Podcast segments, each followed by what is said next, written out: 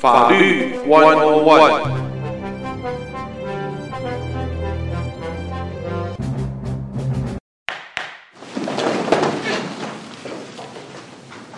朋友们，大家好，欢迎收听德州中文台。我们在今天为朋友们带来的法律 One On One，我是胡美静。欢迎朋友们一块收听。今天再一次为朋友们邀请，这是林志豪林律师参加我们的节目。来，我们先欢迎林律师。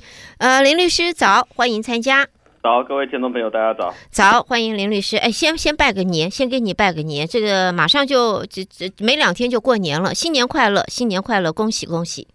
呃，好像新年是龙年，是不是？对，龙年，今年是龙年。那大家就龙年行大运。哎，是，大伙都是呃，龙年一切如意啊，健康平安。好，我们在接下来，我想呃，我们已经有听众朋友提出问题，但是我先请林律师按照以往林律师会有一些，如果有一些重要的讯息，我们在一开始先请林律师呃提醒我们的朋友们。呃，没有什么特别。那个重要的东西啊，就是说移民局它有 update 一个 guideline 哈，就是说，呃，就是说有的人他在申请身份的延期啊，嗯，那这个是一月二十四号移民局发出来的。那为什么会发出这样子的东西呢？大家还记不记得我们前不久那个呃德州经历过那个呃酷寒的天气？对，啊哈，冻死。全其实全美国都有很多地方的这个。啊，天气都变得异常嘛，对不对？嗯、所以，我们举个例子来讲啊，我有一个那个上诉的案子，嗯，我竟然在一月二十六号的时候啊，到移民局呃上诉局寄来说，你的那个上诉的状子在一月三十一号 due，哈，但是呢，但是他的 postmark 他的邮戳是一月十号，哎哎，嗯。所以换句话说，这个通知呢，在路上走了两个多礼拜，才到我们的手上。嗯，那你想想看，类似这种情况，一定发生在很多人的身上。是是的，邮局的现在送信、送包裹，现在诟病，现在国会议员都在查。所以你想想看，那我遇到这种情况，我怎么办？那那像这个这个情况的话，我一收到，而且那个二十。嗯，三十二八二九好像是周末，哦，对，二七二八是周末，嗯，对不对？是是。那我我周末又没有到办公室，因为我又刚好出城，然后礼拜五他是很晚才送到，礼拜五那个那个邮箱没有开，所以我等于是一月二十九号才看到。你你二十四小时之内要去，然后他三十一号 due，所以我二十九号呢，为为了那个。那个确保我们的权利，所以我二十九号就先 file 一个那个 motion，给那个那个上诉局，然后跟他讲这个情况，要求他们 extension time，OK？但是呢，那个 motion file 出去之后呢，我又不放心，那因为之前上诉的东西我是虽然还没有完全写出来，但是已经有在准备了，嗯哼，所以又赶快又又又又连夜赶快又把所有的东西又都整理出来。然后赶快把它写出来，然后在一月三十号的下午又 express mail，所以我在两天之内连续两个 express mail 出去，然后一月三十一号送到。那一般来讲，就算一月三十一号他没有送到，但是我有 express mail 的这个收据，能够证明说我东西很快就送出去了，所以我就不会有问题。嗯哼，对，好。那我刚刚讲说移民局他发了这个新的这个这个 timeline 呢，就是他们的准。啊，好，嗯，说他们的准则，这一月二十四号发的，就是在讨论像这样的情况啊。如果说有这种重大的，不是你一般你可以控制得了的情况的话，移民局他们会破例去考虑你申请。因为刚前面已经讲了，申请 supposedly 必须要在你的到期日之前，或者是至少当天，移民局必须要收到，嗯哼，不然的话他就。他就他就不予考虑了，是、啊、可以直接去，所以这个就是他的 guideline。呃，那么借这一个问题，我请林律师看来看一下，因为实际上实际上我们现在移民不是移民局，就是邮局的确是会 delay，以往你在 local，你今天寄信，可能两天对方会收到。我们不要说跨州，我们就说本地。我们从 Houston 寄信，可能寄同样是 Houston，或者你寄到达拉斯，你通常两到三天内一定应该可以收到。现在呢，有的时候是一个礼拜是 average，两个礼拜你不用担心，四个礼拜再收到呢，稍微晚一点。OK，所以这样子的情形 delay 下来的话，更不要讲包裹，它漂洋过海看到的可能不是你，人家寄给你的这些包裹不晓得寄到哪去了，可能你等两个月以后要到别人家去了。所以现在如果说是因为邮政的误失，或者是说它的时间上面根本就没有给你足够的时间，等于就是二十四、四十八小时之内，你就必须要呃。要要要采取行动，要去回应的话，那么这种情形在这么短的时间做不到的时候，我们有没有正当理由，就是移民局不能够以此因为时间的关系，这这样子的情形来来拒绝或者拖延，或者是怎么样？我这个是这样子哈，就是说，那个根据他的这个办法，你不能够就光以邮政拖延为理由，然后。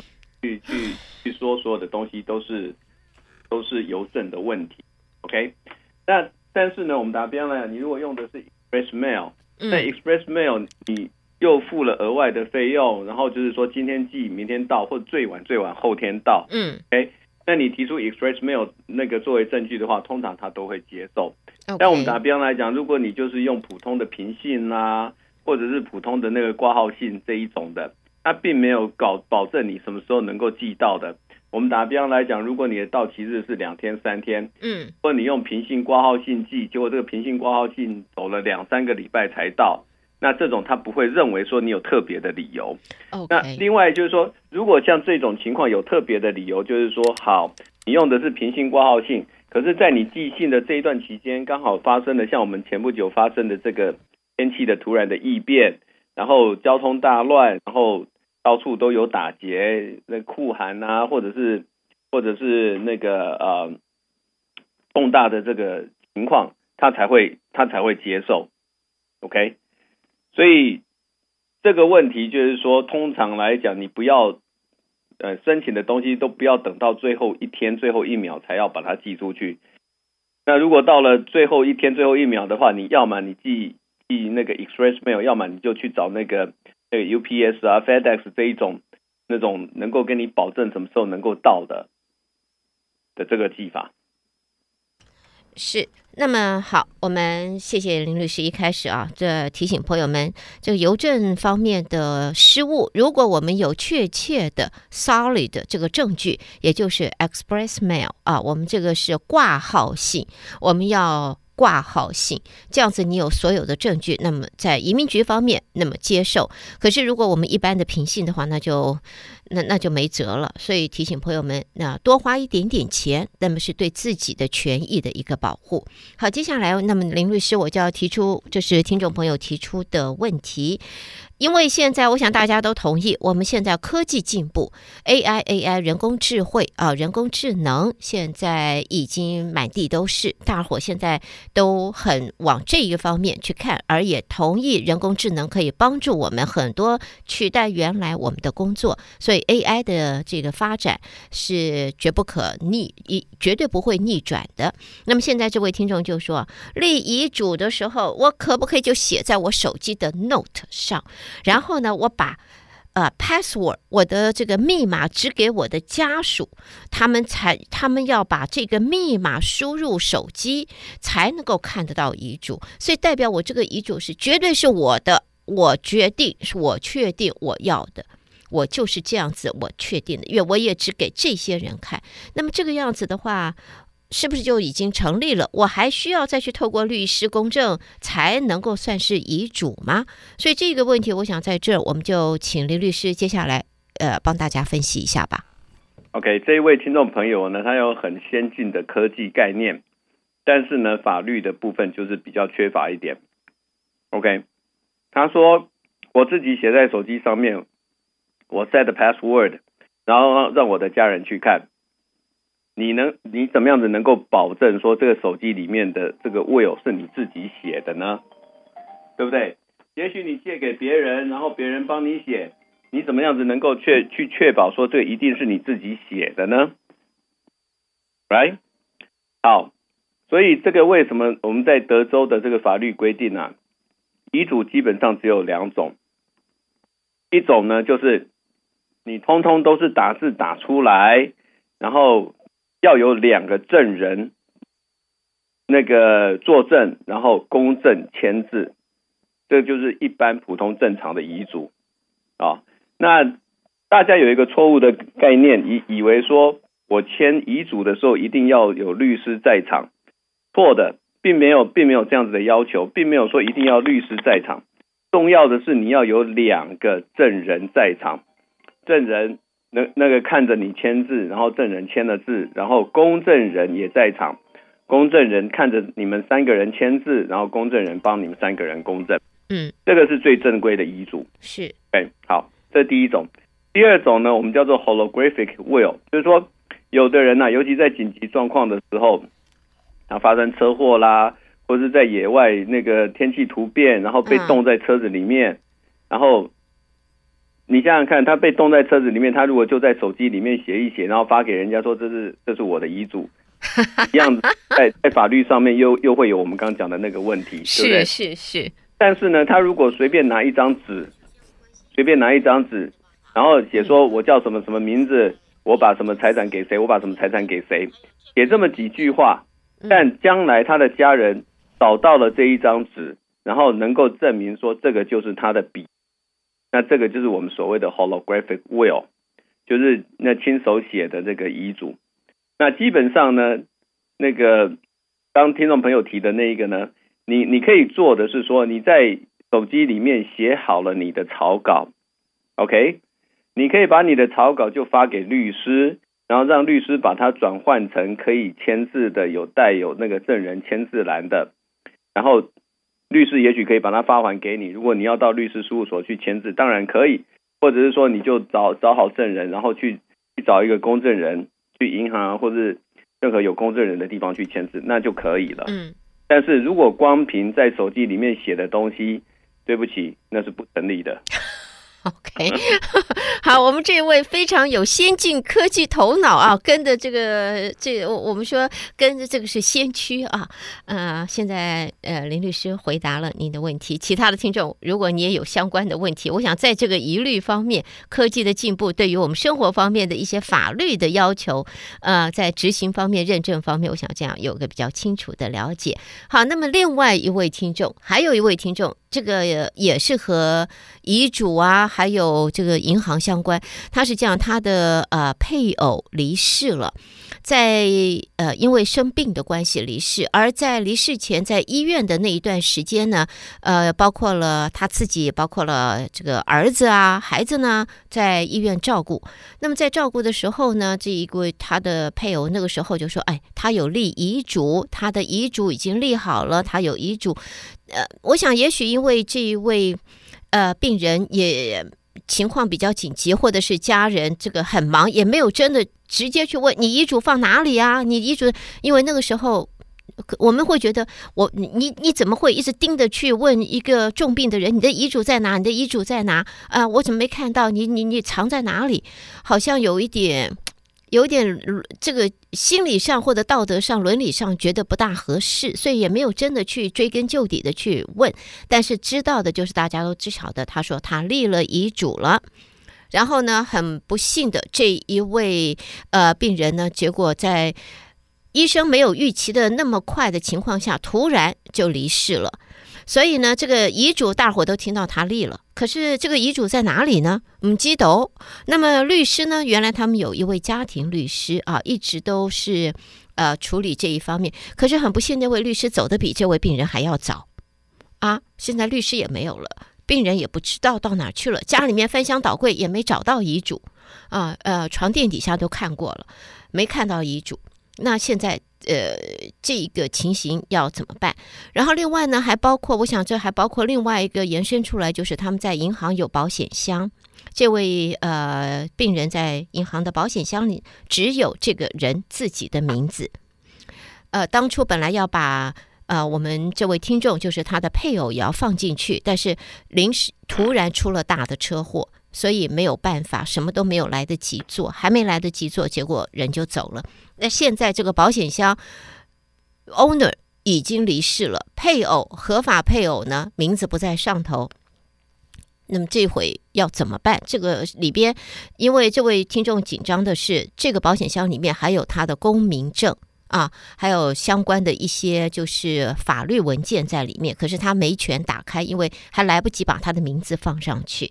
所以现在这个情形，想问一下林律师，您的建议如何？好，我们来回答刚才那两个问题。好，那个呃，所以像我的那个客人呐、啊，他们签了遗嘱之后，他们都会问我，哎，我是不是应该把我的遗嘱呢放在银行的保险箱？啊、哦，这个是保险箱啊，我们的我我这是我们最保险的地方啊。对对对对对，但我跟他讲说，通常我都会问我的客人，你的保险箱里面有几个人有权利能够开？换句话说，有几个人的名字在那上面？嗯，哦，那一般来讲，就算说你说保险箱里面有你本人还有配偶的名字，我都会跟他们讲说，我觉得那还是不是很好的做法。好来。一般来讲，至少你要做到一件事情，你要跟你的家人或者你亲近的人，告诉他们说你的遗嘱放在什么地方，嗯，啊，而且最好是他们能够 easily accessible 的地方。那你刚刚前面提到，就是说那个问题里面，这个过世的人他说了他有遗嘱，对，但是呢，他家人又不知道说他遗嘱到底是那个。啊、呃，放在哪里？对，那他也许跟家人讲说他的律师是哪一位。那通常如果说能够指出是律师是哪一位的话，现在的科技，像我们的客人写完遗嘱之后，嗯，我们都会有一个 PDF 的那个 copy，嗯，就是都会 scan 然后 save 在我们的那个 system 里面。OK，啊，但是像我有的时候客人来来找我那两千年、两千零五年的那个。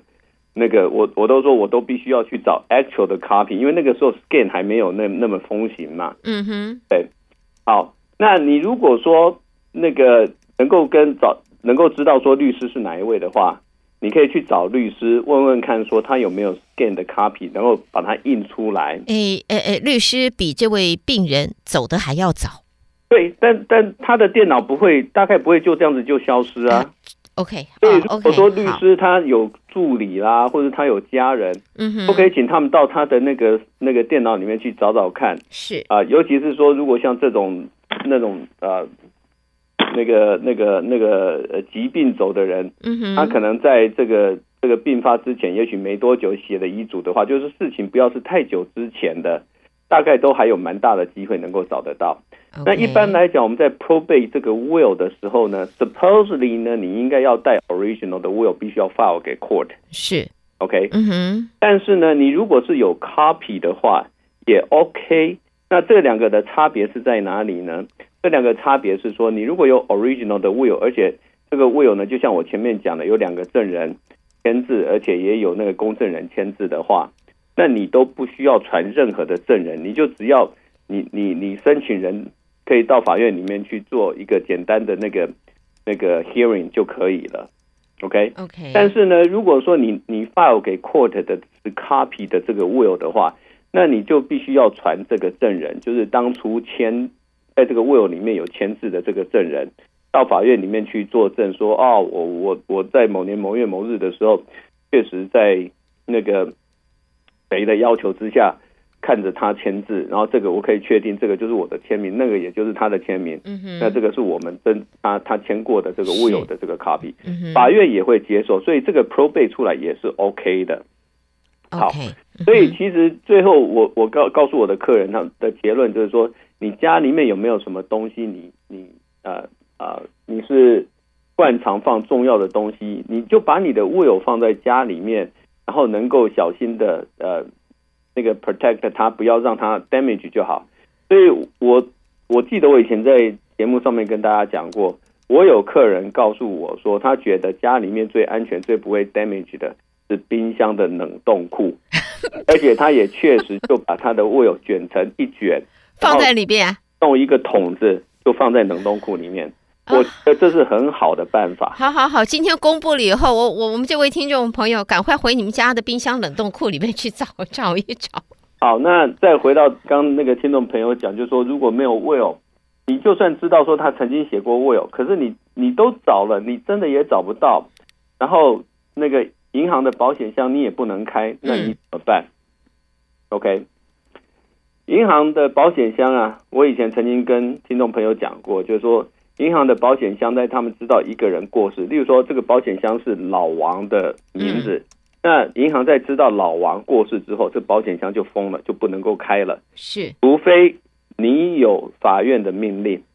嗯哼。好，那你可以先到银行里面去跟那个他们讲，就是说你只是要先知道里面有什么东西，先做一个清单啊，然后之后呢？至于里面的东西，你并没有权利能够把它拿出来的。OK，, okay. 那一样，这也是要有法院的命令。你是说清单？我只是要个清单，也需要法院的命令吗？是啊，是啊，对啊，对啊，呀。哦，OK，所以银行没有办法自己去帮你开，给你一个。有的时候银行说 OK 没关系，那我们就就至少给你个清单，那当然是很好，对不对？嗯哼。好，但至于说最后你要怎么样子处理它，你要把它拿出来，那那个都就是最后呢，谁有这个权利？一。那个法院最后任命一个遗产处理人，OK，所以你既然找不到遗嘱啊，然后这个时候呢，你你没有办法，你只能够到法院里面去做继承人认定程序，啊，叫 heirship determination。另外呢，同时申请那个继承人呃的呃那个那个申请那个那个遗产处理人的职，那 administrator 的那个 appointment designation。所以呢，那在像在这个这个程序里面呢，你就必须要准备要找两个对于过世这个人他的生平比较熟识，对于他有没有结过婚，有没有有没有曾经呃有有过几段那个 romantic relationship，有没有可能呃 除了婚姻里面外面还有还有可能会有小孩。对于这些情况有办法能够到法院作证的人，OK，那最后呢，法院还要再出呃派一个我们叫 attorney ad litem 调查律师协助法院调查，所以这个就是属于比较复杂的这个遗产的处理的过这个过程。那我们最近呢有一个案子，那这个案子呢是更复杂的。那更复杂原因是什么？因为这个我们这个过世的这一这一位客人呢，他是单身。但是在美国完全没有任何的那个亲戚朋友，是吧？完全没有任何的亲戚。那当然他有朋友，就是他的邻居。所以他的遗产呢，最后是要由台湾的这个家人跨洋过海来找到我们，然后我们还要做这种跨洋的这个这个这个这个这个代理啊。那大家可以想象，就是说在这种情况下，他的那个程序会非常的复杂。那例如说像那个如果。那个那个继承人都在美国的话，我们有有的时候必须要请这些继承人呢，必须要去 sign 那个 waiver of a service，OK，就是抛弃继承不抛弃传达嗯。的这个呃呃呃声明是，但是呢，他的家人都在台湾，然后又都不会读英文，所以到时候呢，我们这个 waiver of service 呢，通通都要翻成中文。然后送到台湾去，他们必须要到那个美国在台湾的这个那个那个在台协会去等，然后再寄回来再 file。然后那个 attorney ad litem 那一部分呢，attorney ad litem 他也要跟这些继承人要通话，所以到时候翻译怎么安排，这个都还是我们头大的事情。所以我一直跟我们的这个客人讲，就是说你你。写了遗嘱之后，要告诉你的亲近的人，嗯，的东西放在哪里，嗯、而且这个东西最好是将来你不在之后，他们能够比较容易的找得到、拿得到，那是比较好的。OK，好，我们在今天呢，非常谢谢林志豪林律师啊，为大家做的分析，回答了我们听众朋友所提出来的这个重要的问题，不论是 AI 也好，或者是我们在这个遗嘱跟我们银行方面。重要文件、重要呃财产啊，保存、储藏、保护啊，甚至有的时候我躲起来，把我的钱给躲在那里。好，那么要躲起来，但是呢，还是要做好你应有的准备。不过刚才林律师提到了这个冰箱的冷冻库啊，朋友们。可以列为很好的考虑。好，节目在这儿要告一段落了。再一次的谢谢林律师在今天的参与，谢谢林律师。那么也和林律师相约，下个月我们继续和林志豪律师空中讨论。林律师也祝你新年快乐，恭喜发财，谢谢。OK，拜拜。